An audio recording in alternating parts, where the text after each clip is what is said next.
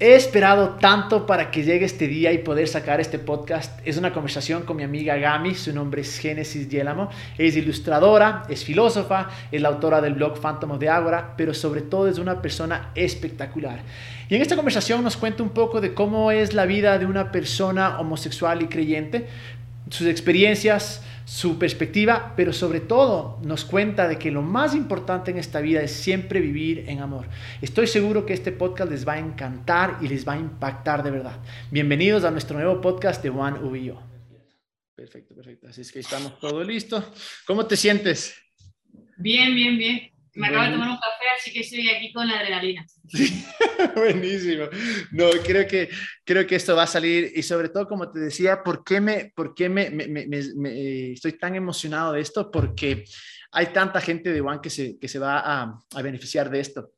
Y claro, eh, ya, ya te conozco algunos, algunos días, algunos meses tal vez, Gami, pero he visto que en ti lo que ha sucedido es que ha habido un, una evolución de pensamiento impresionante. Es decir, tal vez la Gami de hace unos años no es definitivamente la Gami de ahora. ¿Qué crees que fue lo que sucedió y por qué llegaste a esta evolución de pensamiento tan buena, pero también tan grande? Pues muy buena pregunta. Yo creo que si yo misma viajara en el tiempo y hablase con la Gami de cuando tenía 12 años, 13 o 14, yo creo que las primeras cosas que me preguntaría es, ¿hemos logrado amar? Creo que esa es una pregunta que, que yo me haría si, si me encontrase conmigo misma. Y me hace muy feliz poder decir que sí y decirle, sí, hemos logrado amar.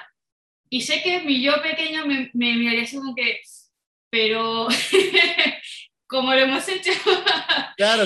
y entonces con mucho orgullo y mucha felicidad diría, al final pudimos salir del armario. Eh, somos una mujer lesbiana libre, muy feliz, amamos una mujer preciosa, a una mujer, vamos, eh, la mejor persona que vas a conocer en tu vida. Así que yo creo que mi yo de 12 años se sentiría muy orgulloso y muy feliz. Así que yo creo que una diferencia sustancial de quien me conoció años atrás a quien me conoce ahora es que ya por fin he podido salir del armario, que ya no, no es algo que me lo calle, no es algo que sea solamente un asunto privado y que además me gusta hablar de ello. Qué bueno, porque en, verdad me, fascina tu historia, eh, la, historia que me, me, has contado de... Es una historia de amor espectacular, pero claro, ahorita tú dices, tal vez es que volviera a la Gami de antes, tal vez o se sorprendería o estaría tranquila, pero ¿qué sucedía en la Gami de antes que no sucede ahora? O sea, ¿por qué crees que podría haber tanto shock? Cuéntanos un poquito de cómo era tu vida antes de todo, obviamente está toda esta evolución y, y qué pasó también en el proceso. Claro, pues a ver, primero que es una historia un poco larga, así que voy a ir haciendo saltos temporales. Espero que nadie se pierda y que todos estéis conmigo al hilo. Buenísimo, buenísimo. Pues a ver, primero para decirlo, yo he nacido en Venezuela, ¿vale? Entonces tengo un background eh, latino y de alguna manera en Venezuela, ¿no? Eh, al menos en mi, cuando yo nací, em, sobre la mujer había una expectativa súper grande de que la mujer es para ser Miss, ¿no? Con este tema de, de los, del Miss Venezuela y el Miss Mundo y todas esas cosas, ya cuando pues veían que eras, que eras una niña y medianamente guapa, ya te estaban perfilando, ¿no? Para, que, para que te presentases a un certamen de belleza. Cualquier chica venezolana ha pasado por más de un certamen de belleza en su vida, lo cual es muy extraño, pero bueno. pues yo he nacido en esa cultura, ¿vale? Nací en Venezuela. Además, he nacido, en, como diríamos, en el seno de una familia cristiana fundamentalista al 100%. Eh, la gran mayoría de mi familia son... Déjame, déjame preguntarte una cosa. al decir cristiana fundamentalista, ¿qué te refieres? ¿Cómo era el entorno familiar con esta parte de, de ser tan fundamentalistas? Eh, cuando me refiero al término fundamentalista, eh, me refiero a que son, es un tipo de cristianismo, aunque es aplicado a cualquier tipo de creencia religiosa, que toma de manera literal las escrituras sagradas. Entonces, de alguna manera, al tomar de manera tan literal las escrituras sagradas, en este caso la Biblia, eh, puede llevar algunas eh, controversias o algunas complicaciones con el mundo real, ¿no? Entre, entre los hechos y lo que diga la literalidad, siempre va a ganar eh, el escrito sagrado. Eso es lo que yo entiendo ¿no? como fundamentalismo, ¿no? y que son capaces de llevar hasta, hasta donde su conciencia ¿no? les, dicte que es correcto simplemente basado en estos textos. Entonces, pues, es, decir, no importa la realidad, no importa los hechos, no importa incluso cómo yo me sienta o qué piense, siempre vuelvo a un patrón estándar, por decir así, y lo que dice acá, esto es, y no se puede mover. Exactamente, desde la buena fe en que se cree ¿no? que, que Dios es el mismísimo autor ¿no? de, de este libro sagrado y por lo tanto si Dios lo ha escrito es perfecto, es inerrante, es infalible y no hay ninguna razón para ponerlo en duda y, y mucho menos para desobedecerlo. Al revés, tienes que someter tu vida, ¿no? tienes que someter tu vida a lo que diga la escritura. Así que realmente es una, es una situación que no se comprende como negativa, sino al revés. Eh, para ellos, ¿no? en, en esa visión fundamentalista, eh, lo mejor es poder seguir la Biblia, ¿no? Mientras más exactamente, mientras más al pie de la letra eres, eres un mejor cristiano. y, la Gami pequeña, cuando estaba creciendo, ¿tú crees que también tú te podías considerar eh, fundamentalista en ese entonces? 100%, ¿O siempre hubo algo que simplemente no te, no te cuadraba? a ver, yo lo he considerado así también por la educación que me han dado mis padres. Siempre me han dado una educación muy em, académica, ¿no? siempre, siempre me han motivado al área, a todo lo que es lo intelectual, vamos.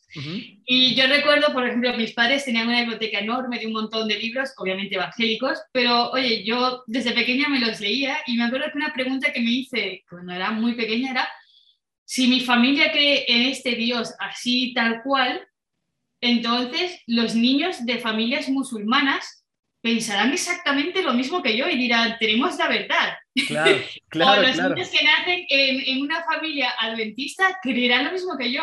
Y eso fue algo que yo sí que me di cuenta que dije, eh, yo creo que todos los que creemos en una religión fundamentalista lo creemos igual. tenemos más en común, lo tenemos más en común que otra cosa. Pero yo sí que puedo decir que yo era, vamos, yo daba la vida al 100% por, por, por mi fe en ese sentido, así que yo era bastante radical, vamos a decirlo así. O sea, yo viví mi religión fundamentalista, la viví de todo corazón. Bien. Es que es, una parte, ¿no? No necesariamente es que son personas malas, para nada, en verdad. y cuando yo también lo viví, es como que en nuestro corazón pensamos, este es el camino, esta es la respuesta, es por acá. Y no es por malo, no, no es por acabar ni atacar, sino es una realidad. Decimos, así es como tiene que ser. Y como tú decías, lo vivíamos, en tu caso, lo viviste con todo tu corazón, con todas tus fuerzas. Exactamente. Y mira, hasta el punto, eh, a ver, yo cuando era pequeña no tengo, no tengo ningún familiar LGTBI, así que no es algo que, que haya visto. Y en Venezuela, en mi entonces, eh, no había ningún tipo de visibilidad, al revés, es algo cultural eh, la mofa a la persona LGTBI, no sé por qué. Entonces, algo que sí que creces es que esas personas ¿no? Eh, son el motivo de burla, son motivo de persecución, son motivo de ridículo. Entonces ya tú intuyes que ahí tú no quieres ser esas personas. Y obviamente yo de pequeño yo no conocía ese, eh, que si homosexual, esas cosas son términos que obviamente tú cuando eres niño tú no controlas, tú lo único que sabes es yo siento que me gusta esto y que la mayoría le gusta lo otro y ya está. uno siendo pequeño no, no hace esa teorización tan grande, ¿no? Así es.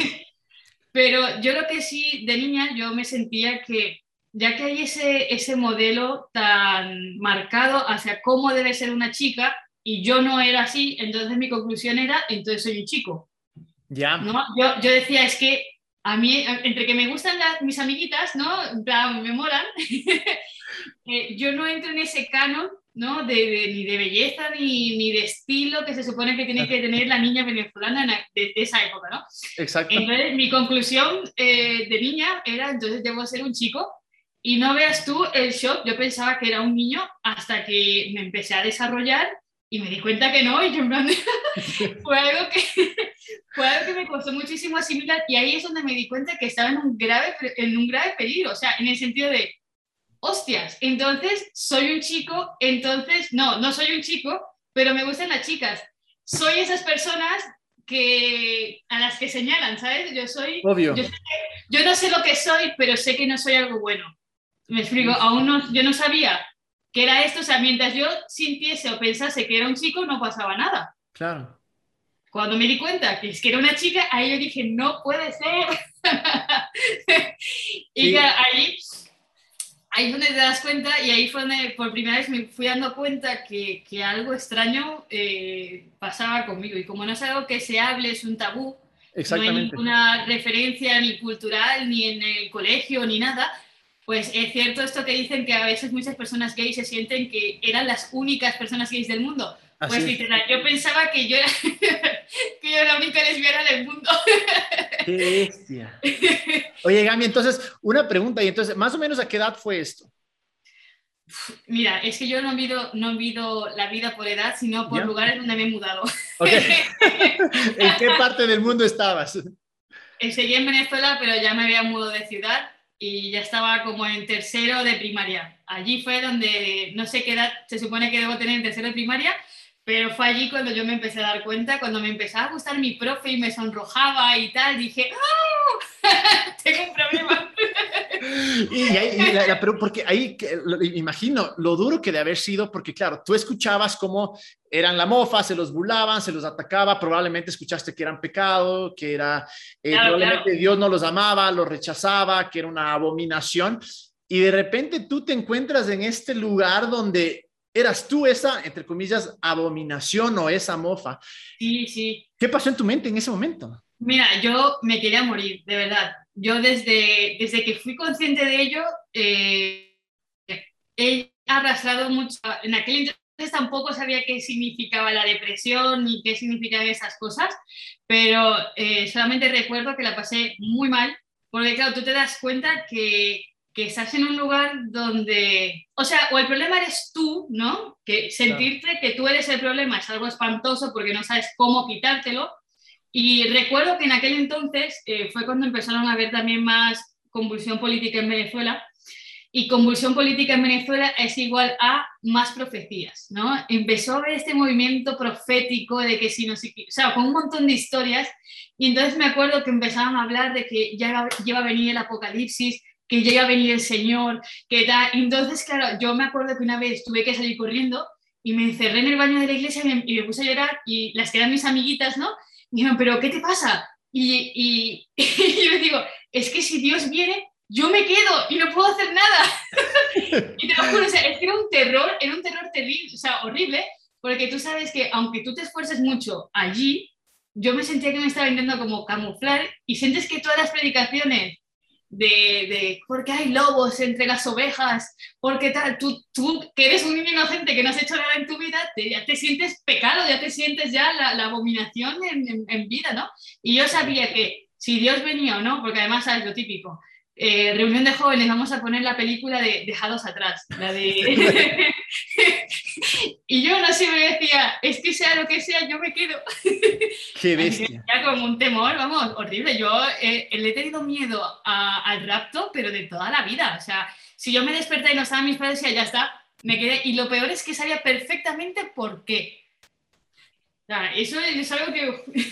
y, claro, o sea, solo para poner un poquito en contexto, claro, dentro del cristianismo en verdad se cree que eh, mala interpretación del apocalipsis, obviamente, y, doctrinas inventadas a través de los años, en el que va a haber un momento que va a haber el rapto y aquellos que son dignos se van, otros se quedan. Y claro, esa película de Dejados atrás era para meter miedo a todos, porque uno, claro, imagino, cualquier persona veía y decía, yo de ley me quedo, pero Qué duro para ti sabiendo que tú dentro de ti sabías exactamente la causa por la cual no te No era una sorpresa, no era un, ah, no, pues, eh, ¿sabes? Cuando la gente decía, por eso tienes que estar preparado. Y yo, es que nunca, lo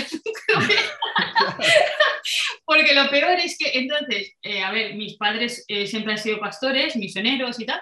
Entonces, digamos que cuando estás en una familia pastoral, pues tú escuchas las historias de la gente, que si el endemoniado, ¿no? Que si te, sabes un montón de cosas, te, tienes la cabeza ¿no? Eh, con muchas cosas. Entonces yo sabía que lo que tenía que hacer era liberarme ¿no? de eso, tenía que, em, buscar la manera de quitármelo. Entonces, pues ahí lo típico es ¿no? pasar todas las oraciones, pasar a todas las, hacer todas las promesas posibles, hacer los ayunos, hacer las oraciones, todo. Y claro, imagínate, yo llevaba ayunando desde que tengo uso de conciencia y nunca nada pasaba, siempre terminaba pensando en lo mismo y decía, he vuelto a pecar. claro, qué duro. Y claro, ahorita, ahorita te puedes reír, pero imagínate. Ahora me río, pero en aquel entonces no me reía. En ese momento. en aquel entonces no. Espera, mira, para contar una anécdota que, que, de verdad que muy pocas veces la cuento porque nunca me acuerdo. Eh, mis padres son misioneros aquí en España y, y tuvimos unos problemas con los papeles, ¿vale? Y ellos vinieron y tuvieron que venir primero ellos. Y yo me acuerdo que unos días, yo sí que escuchaba que en España, porque tú escuchas a los adultos, ah, es que ellos son muy liberales, es que imagínate allá, hay, eh, eh, imagínate los homosexuales salen ahí a plena vista, tal. Entonces, tú escuchas esas cosas y no sé por qué siempre hay una obsesión con ese tema, con el tema de la homosexualidad, si yo no sé por qué. Hay una obsesión, esa es la palabra, hay una obsesión con eso. Sí, sí, sí, la preocupación número uno de venir a España era la homosexualidad, ¿sabes? En plan, era como que la mayor preocupación que existía. Y yo me acuerdo que yo hice una oración y dije, Señor, si, si yo me voy a ir a España y voy a terminar saliendo del armario, no me lleves. Te lo juro por Dios que yo hice esa oración. Y nos vinimos a España y no pude entrar porque no, no, no me dieron el permiso a mí, se lo dieron a mis padres y yo y mi hermano nos tuvimos que quedar. ¿Tú crees que yo estaba triste cuando volví? No, porque yo me lo tomé como una respuesta de Dios. Una señal de Dios que dijo, no quiero que salgas. Exactamente, y yo me lo tomé pues con estoicismo. Yo dije, pues ya está, este es mi destino. O sea, e, es algo que, que parece tontería, pero que te marca la vida. Y ya después, ahora los años, me río y digo, mira, y al final vine. y al final me vine a España. y cuando, cuando, te viniste, dijiste, ya me toca salir o, o, qué, no, pasó por tu mente? Yo, sí que es verdad que cuando me, me denegaron los papeles, yo me lo tomé y dije, Buah, se fue por la oración seguro, tal. Pero ya como luego tocaba orar para venir, ¿no? Tuve que dejar esa petición de lado y empezar a orar para poder venir. Pero sí que siempre fue algo que, que a mí me, me, costaba mucho, que me daba mucho miedo de, de, venir a vivir a España. Que obviamente me encantó. Lo mejor que me ha pasado en la vida, lo mejor que me ha pasado en la vida ha sido venirme a vivir a España. Claro. Y, y claro, yo cuando vine aquí, yo sí que siempre tuve ese miedo ¿sabes? Siempre tuve ese miedo y siempre tuve esa, esa espinita de que me sentía como una bomba a punto de explotar, siempre. O sea, cada vez que iba a un culto y alguien decía, tengo una profecía, yo decía, me van a, me van a delatar. me, me, van, me van a delatar. Y ojo, o sea, yo no, no, había hecho nada. O sea, es que simplemente... Eh, existir. Estamos, existir. Estamos hablando de que te sientes culpable simplemente por por, por tener una afectividad hacia tu mismo sexo, ya está, nada más. que, ni siquiera, que ni siquiera la escogiste, ¿no? Porque uno de, me, sorprende cómo, eh, yo creo que la raíz de esto obviamente es homofobia, ¿no? Pero me sorprende cómo la obsesión que tienen muchas religiones, incluyendo en nuestro caso la religión cristiana con los homosexuales, es tremenda. Pero al mismo tiempo tratan de alguna manera justificar de que es que uno escoge ser homosexual. Y claro, tú a esa edad te das cuenta que jamás lo escogiste, simplemente sucedió, eras, eras tú, era parte de ti. Y sobre todo cuando no tienes nadie cercano ni un referente como parecía, lo estaba invitando. No. Eh, obviamente, estos mecanismos de, de la Iglesia eh, para justificarnos su homofobia son, son muy difíciles tanto para la persona homosexual como los familiares o amigos o personas que quiera cambiar su opinión sobre la homosexualidad. Es muy difícil de, es muy difícil de transformar esa, esa visión porque de alguna manera la, la estructura, el, la punta de, del iceberg es la homofobia, ¿no? Pero hay un montón de cosas detrás, ¿no? comenzando con el patriarcado, la misoginia, eh, un montón de asuntos ocultos, de un montón de, dilemas eh, morales y existenciales que hemos silenciado, enterramos y justificamos muy mal, que se expresa ¿no? como homofobia, como puede manifestarse como eh, aquellas iglesias o personas que dicen que la mujer no puede predicar, ¿no? O sea, es lo mismo, como dirían en su lenguaje, es el mismo espíritu. Así es. Y, claro, y como tú dices, es esta forma de justificarte, porque una vez más, tal vez no todas las personas son homofóbicas porque deciden ser homofóbicas, sino que tienen esto, ¿no? Ah, es que escogió ser homosexual, o otra que me imagino que alguna vez de haber escuchado, de seguro eh, tuvo una relación mala con su padre o simplemente no estuvo el padre o la madre en el hogar. O la otra, de seguro fuiste abusado de pequeño. Esas tres son unas concepciones tan estúpidas y tan superficiales, porque tal vez hubo uno que otro caso, pero obviamente se, uno se agarra de esto para promover esto y decir, no, yo estoy en lo correcto, ellos están equivocados, pero imagino lo duro que debió haber sido para ti ver que, a ver, viví con mis padres, no escogí esto, no me abusaron, pero aún así siento esta... Claro.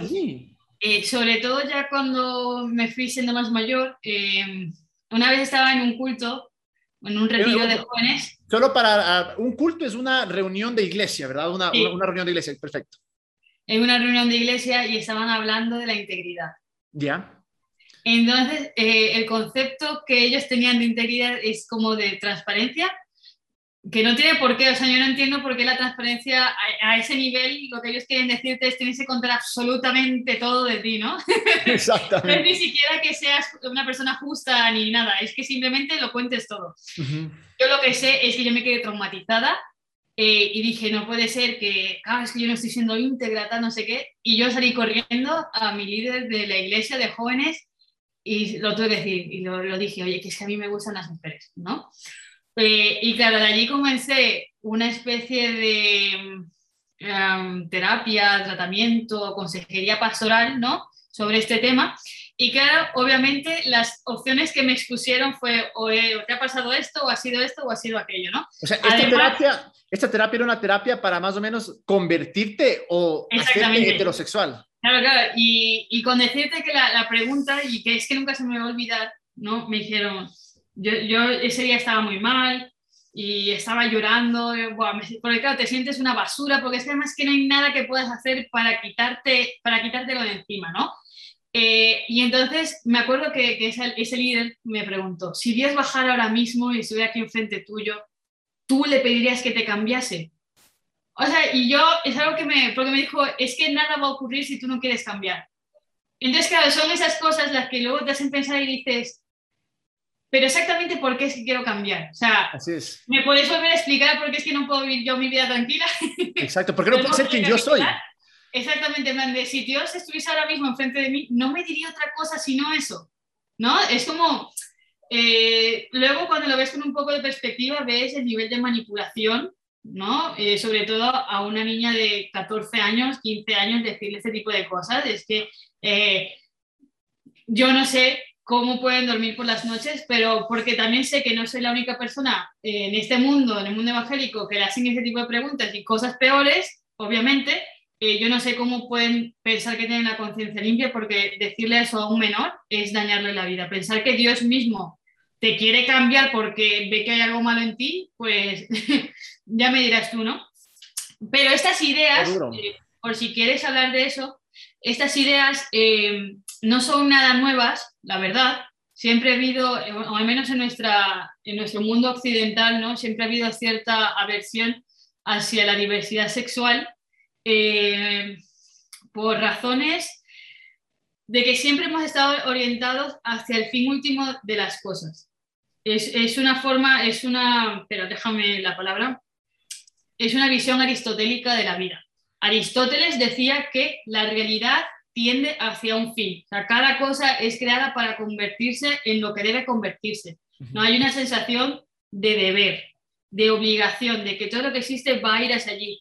Y por eso nunca se ha contemplado una vida diversa o, o, de que fluya, sino que al revés, el éxito es cuando te desarrollas tu potencial, cuando llegas a la meta, ¿no? Esa obsesión por llegar a lo que se supone que debes llegar. Y en, este sentido, pues obviamente la reproducción humana eh, se hace entre un hombre biológico y una mujer biológica que, sea, que no sean estériles, ¿no? Obvio.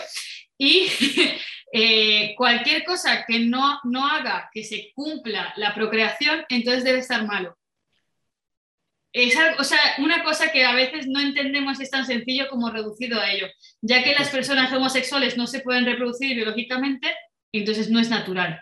porque no logra lo que se debe lograr, que sería una reproducción, ¿no? Exactamente. Entonces, claro, y a partir de allí es algo que llevamos arrastrando durante pues, siglos. Eh, eso tú súmale eh, una visión patriarcal y misógina de, de, todo, incluso del sexo, donde hay un rol pasivo, un rol activo y el, que, el sometido es, es, el pasivo que es, es la mujer. o sea, si es una mujer no pasa nada, pero si es un hombre hay que aborrecerle porque ¿qué hombre va a querer bajar al nivel de, de una mujer? ¿No? Exacto. Natural no es, normal no es. Exacto.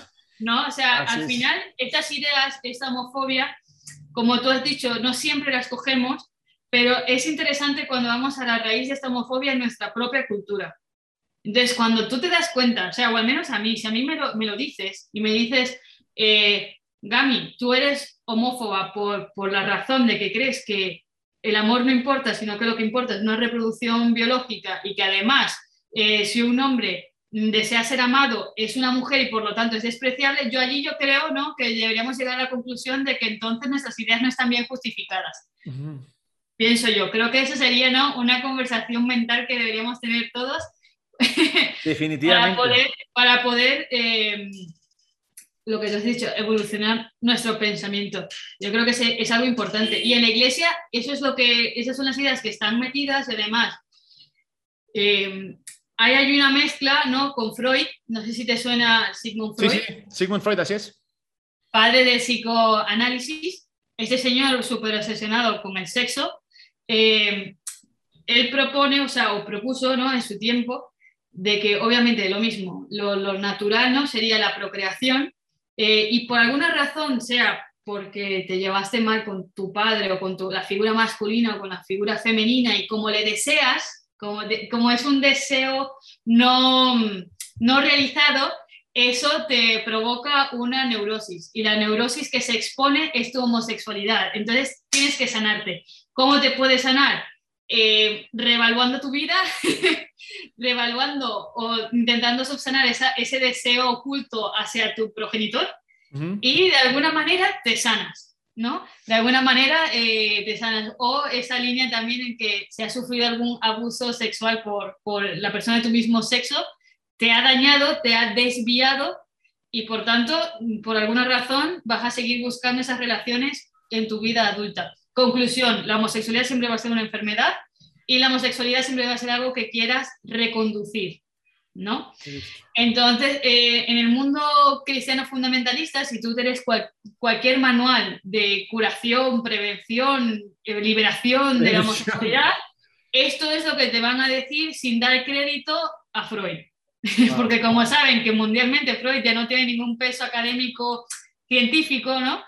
Eh, no, no lo cita, pero es una repetición barata de Freud. De lo que dijo. Y, sabes que es algo que tú dijiste algunas cosas y que es, tan, tan heavy, tan denso, porque es tan fácil siempre decir, claro, como habíamos hablado, tal vez uno no escoge ser homofóbico, pero nos ha llegado a este punto.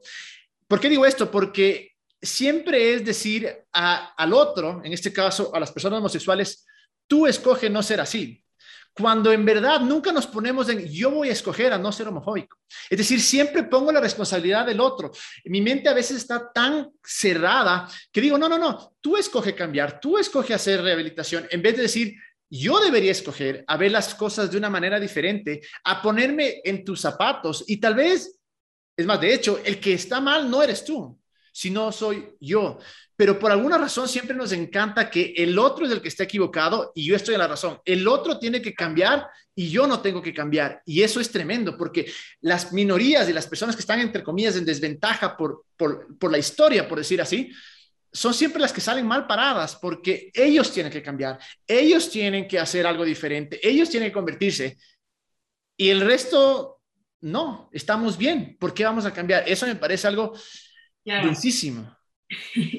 y por si hay alguien que, se, que tiene aún esa, ese punto de vista, ¿no? porque yo creo que es uno de los argumentos más sólidos, eh, esa visión aristotélica, que en otra versión sería una versión bíblica, ¿no? Porque si yo digo que Dios creó al hombre y, a la mujer y les dijo reproduciros, ¿no?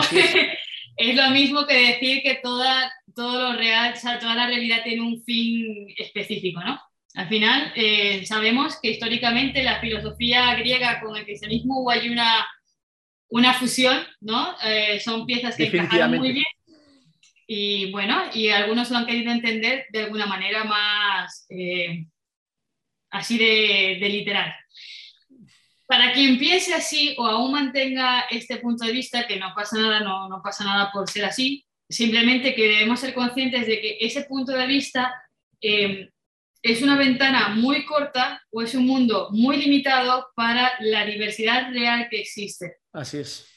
Y yo creo que ese es el problema o ese es el punto en el que tenemos que llegar todos. Y es allí donde la realidad supera ¿no? el prejuicio. O es al menos allí a donde tenemos que llegar como cristianos o como simplemente ciudadanos. Así es. Como personas. Es el punto que tenemos que llegar. Yo, en mi caso personal, hice todas las promesas, fui a todos los cultos. Sí, volviendo un poquito a tu historia. Primero, ¿qué, frase más espectacular? La realidad supera los prejuicios. Eso me parece increíble. Si tal, tal vez lo tendríamos acá, sería otra historia. Justo volviendo a tu historia, porque primero, gracias por contarnos, Gami, porque creo que muchas personas, primero que a todos deberíamos tratar de ponernos en los zapatos del otro, entender su realidad, sus experiencias, pero estoy seguro que muchas personas, incluso de los que nos escuchan, que ha sido parte de One, pasan esto y no saben cómo seguir adelante. Entonces, tú nos cuentas, claro, llega un punto en el que te dicen, tienes que ir a terapia, eh, tú seguías muy involucrada en la iglesia, es decir, tu vida en ese sentido religiosa, por decir así, no había cambiado. Sin embargo, tenías que hacer ciertos pasos para poder ser aceptada o digna, ¿no es cierto? Sí, sí, sí. Lo primero era, eh, que es, lo típico de una terapia de conversión, fíncelo hasta lograrlo, ¿no? Comprar un mogollón de vestidos y vestirme de forma muy femenina, se supone que eso debía curarme.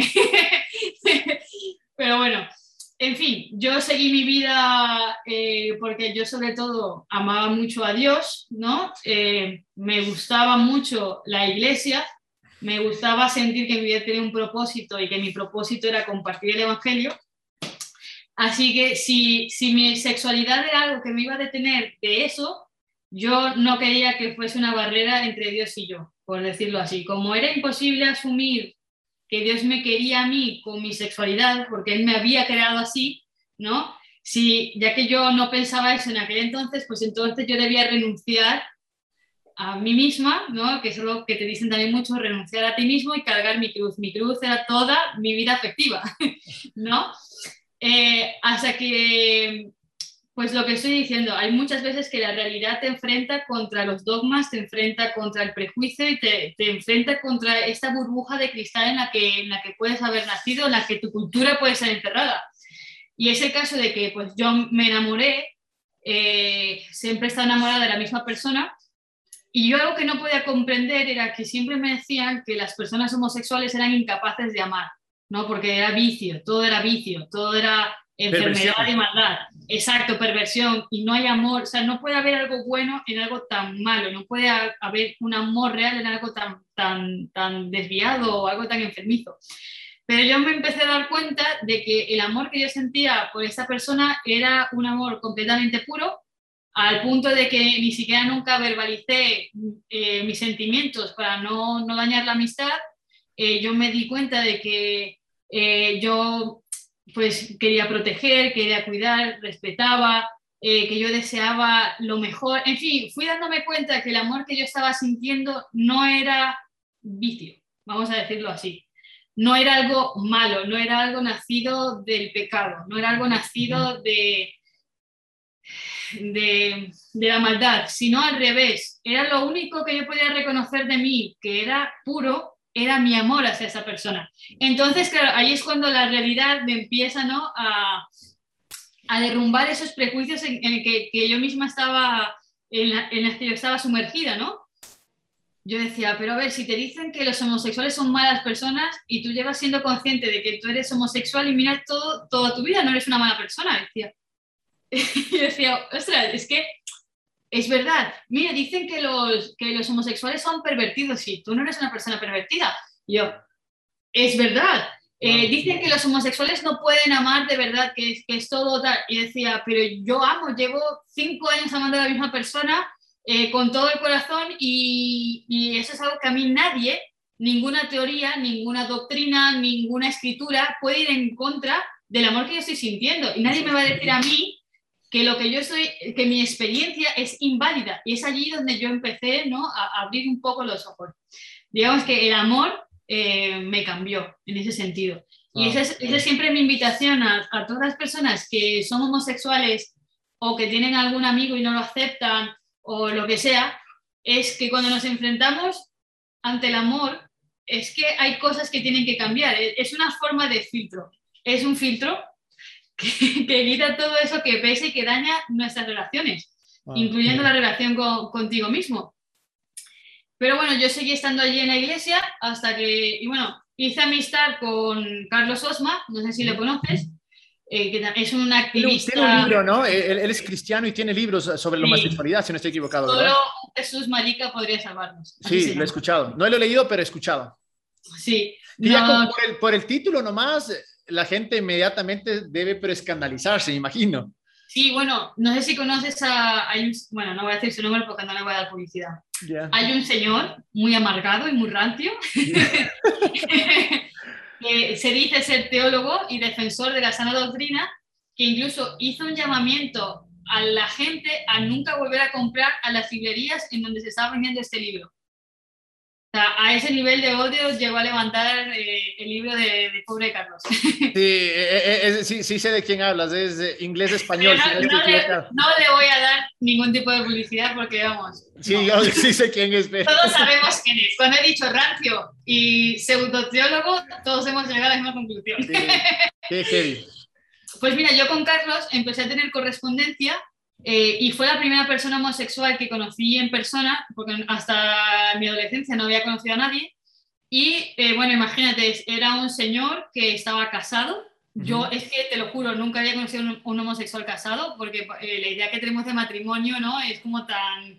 Y yo decía, ¿cómo un homosexual se casa? Bueno, era un hombre casado y que además tenía dos hijas tenía dos hijas y que no era ningún pervertido en las esquinas, sino que era un profesor de matemáticas en un instituto.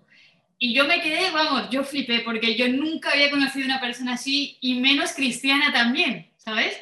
Eh, y a mí, pues Carlos Osma me rompió, ahí sí que terminó de romperme los esquemas porque nunca había conocido a nadie así, por eso es tan importante la visibilidad, la referencia, porque yo nunca había visto una persona que hiciera vida normal que fuera cristiano, tuviera su familia, amase, fuese feliz y fuese gay. Y tuvimos una correspondencia como de unos dos años, más o menos. En el cual yo nunca le dije a él que yo era parte del colectivo. Yo, ah, no digas. No, no, no. hacías preguntas? No, él me hablaba a mí. es porque yo eh, escribía para Protestante Digital. No sé si te suena. Sí, alguna vez lo escuché. Y, y una vez hice un artículo sobre temas de la homosexualidad no, muy, no, me siento, no me siento nada orgullosa de lo que escribía, porque sí me gusta mucho escribir, eh, pero no me siento orgullosa de nada de lo que escribí en Protestante Digital, que pedí que lo quitaran. Por eso actualmente no hay nada mío en Internet eh, de esa época. Tenía, estuve como tres años y ya no existe nada porque mandé a borrarlo, porque me da, me da vergüenza. Eh, y escribí un artículo sobre la homosexualidad, que no sé por qué yo tuve que meterme en eso, y no lo hablé ni tan mal, pero tampoco a favor. ¿No? Eh, usé un lenguaje un poco ambivalente. Y Carlos eh, se dio cuenta de que estaba utilizando una forma de aproximarme al tema muy diferente ¿no? a los de el pseudoteólogo este. y me escribió. Entonces me escribió y me dijo, oye, es que noto en ti un tono diferente, tal, no sé qué. Y me empezó a exponer ¿no? sus razones y sus, y, sus, y sus motivos. Yo en ningún momento le dije nada de mí. Pero hubo un momento en el que él me dijo que si él volviese a nacer, o sea, si, si él tuviese la oportunidad de regresar de nuevo y nacer de nuevo, volvería a nacer gay solamente para poder volver a amar a su marido.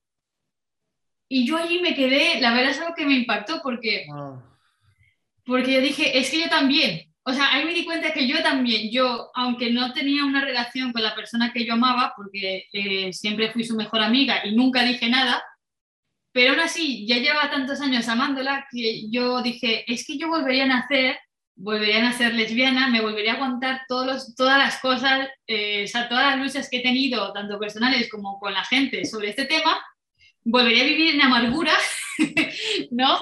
pero me, pero me daría igual solamente por volverla a conocer y volverla a amar en silencio. Wow. Yo, yo lo hubiera vuelto a hacer. Y ahí fue cuando dije, es que ya está, o sea, es que, y él me estaba hablando de lo feliz que era con su vida, y luego veía yo lo amargada que era mi vida, porque algo que puedo decir es que aunque yo decía tengo el gozo del Señor, no tenía ningún gozo del Señor, lo que me estaba muriendo por dentro, lo que quería era morirme. Yo pensaba antes en el suicidio antes que salir del armario. Con eso te lo digo todo. O sea, antes prefería morir y deseaba mi, mi, muerte repentina y eminente antes de pasar por la situación de salir del armario, que es algo aterrador, es algo espantoso y que se pasa muy mal. Que en las películas te lo romantizan y, oh, mira, salió del armario. Pero realmente es una experiencia que no deseas volver a vivir en tu vida. Entonces yo casi que antes prefería la muerte que tener que vivir eso y el señalamiento y el, ah, mira, ¿sabes? Todo, todo eso. Pero esta conversación con Carlos Osma y darme cuenta de esto, dije, es que, es que yo, yo no estoy equivocada. O sea, que yo sé que yo no estoy mal. Yo sé que yo no soy una abominación, yo sé que no soy una pervertida, pero aún así era tanto los mecanismos eh, mentales que me acuerdo que me autoungí, por si acaso.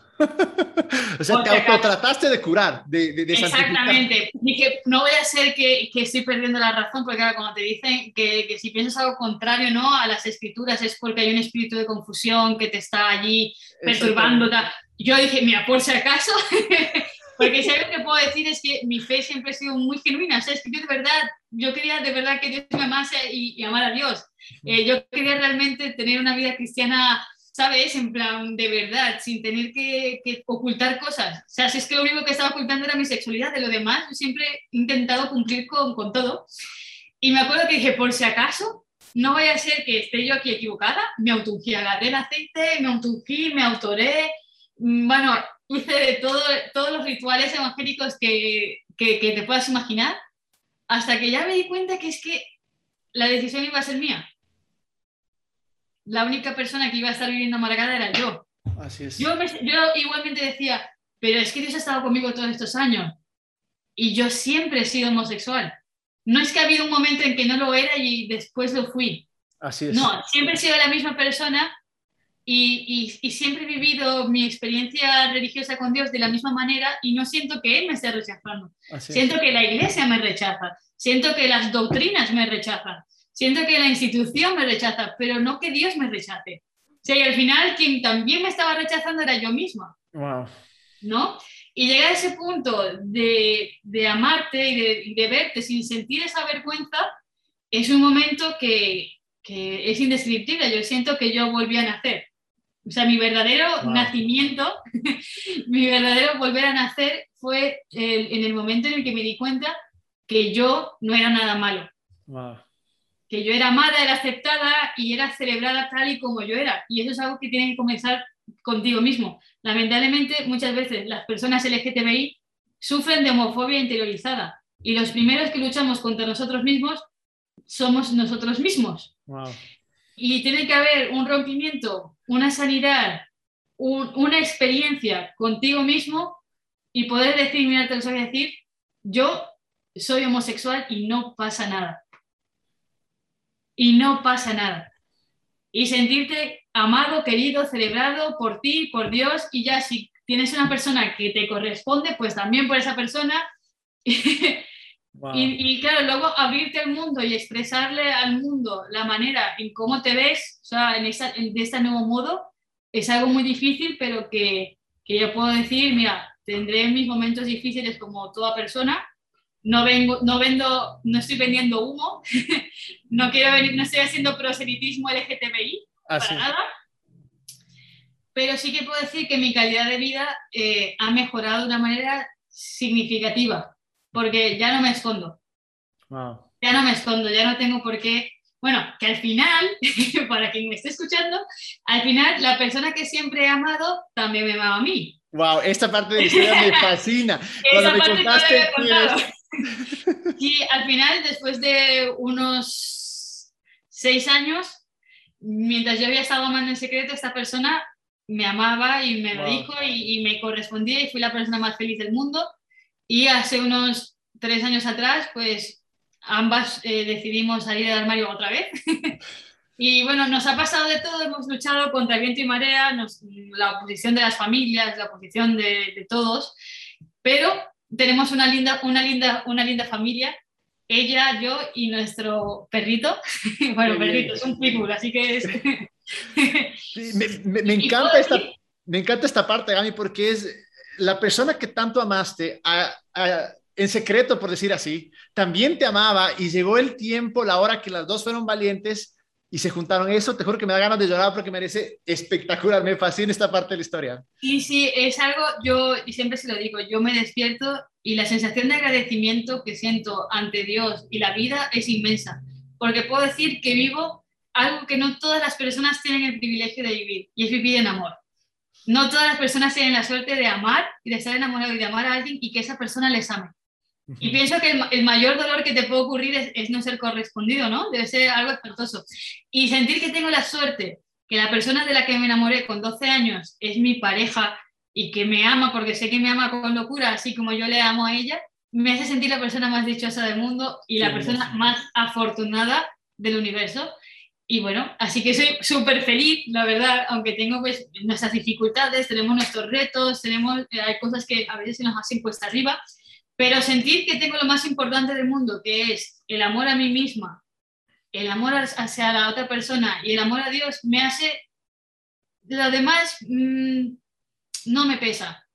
Los demás retos de la vida no me pesan, porque siento que he pasado lo más difícil, y lo más difícil es amarme a mí misma, aceptarme a mí misma y vamos, y tener la bendición de poder amar a alguien como a la persona que amo yo soy muy fan de ella y estoy muy orgullosa de ella. Eh, no, pero también cuéntanos una cosa, Gami. ¿De dónde es? Ah, de Ecuador. Sí. Eso, me encanta, es ecuatoriana. Que, ya ves Ecuador representando en todo el mundo. Qué bien, qué hermoso, Gami. Gami, sé, se nos, se nos fue el tiempo, sé que tienes algo más que hacer. Me encantaría, porque hay tantas preguntas, tantas cosas más de tu experiencia que, que, que quisiera que contemos. Entonces, me encantaría, si es que me aceptas aquí, te voy a poner presión para que en este podcast nos aceptes de una vez una segunda entrevista, un segundo podcast, porque hay tanto que contar. Me encanta, eh, me, quiero que la gente conozca a Gami, porque tu parte interna, tu corazón, también como la, parte filosófica, tu conocimiento, trae demasiada riqueza para todas aquellas personas a las cuales estás impactando.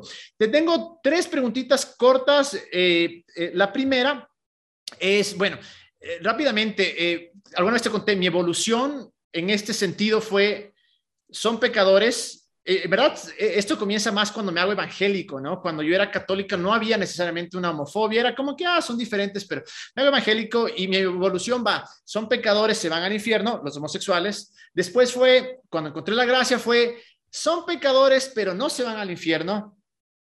Después fue, no son pecadores, sino que no están viviendo en el diseño original, eh, no se van a un infierno y hay que tolerarlos, que odio esa palabra porque tolerar es soportar, como que no te amo, pero me toca soportarte, a decir, no es pecado, no se van al infierno porque ya ni siquiera creen eso, eh, y quiero ser parte de, quiero ser un aliado, quiero ser mejor persona. Brevemente, porque creo que de, este, de esta pregunta nomás podemos hacer un podcast, pero en pocas palabras, ¿qué podemos hacer nosotros para ser mejores en este tema? Aquellas personas que tal vez tenemos un trasfondo en el cual hemos tenido homofobia dentro de nosotros, ¿qué podemos hacer?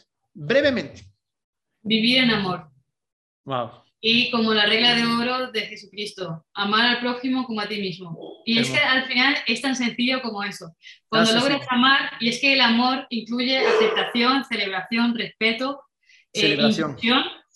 cuando realmente vives en amor hacia el otro, es que no hay lugar, o sea, en un corazón donde hay amor, no hay lugar para, ni para el racismo, ni para la homofobia, ni para cualquier otro tipo de discriminación. O sea, son excluyentes. Quien diga que vive en amor pero vive discriminando, ¿no? O es parte de esa, de esa discriminación institucional, lamentablemente no vive en amor. Ah. y, y, al final lo que tenemos que hacer es eso, amar al, prójimo como a nosotros mismos. Así es. Tampoco es tan complicado ni es una fórmula tan, tan difícil, pero sí que es revolucionaria. Fíjate, sí que es rompedora y es muy difícil porque lo más difícil es amar. Así es. Wow. Porque nos, nos, cuesta llegar a ese nivel de aceptación y de, de inclusión. no es fácil, suena cliché, pero no lo es. El amor es algo muy complejo. Es complejo. No, y qué hermoso, o sea, en verdad.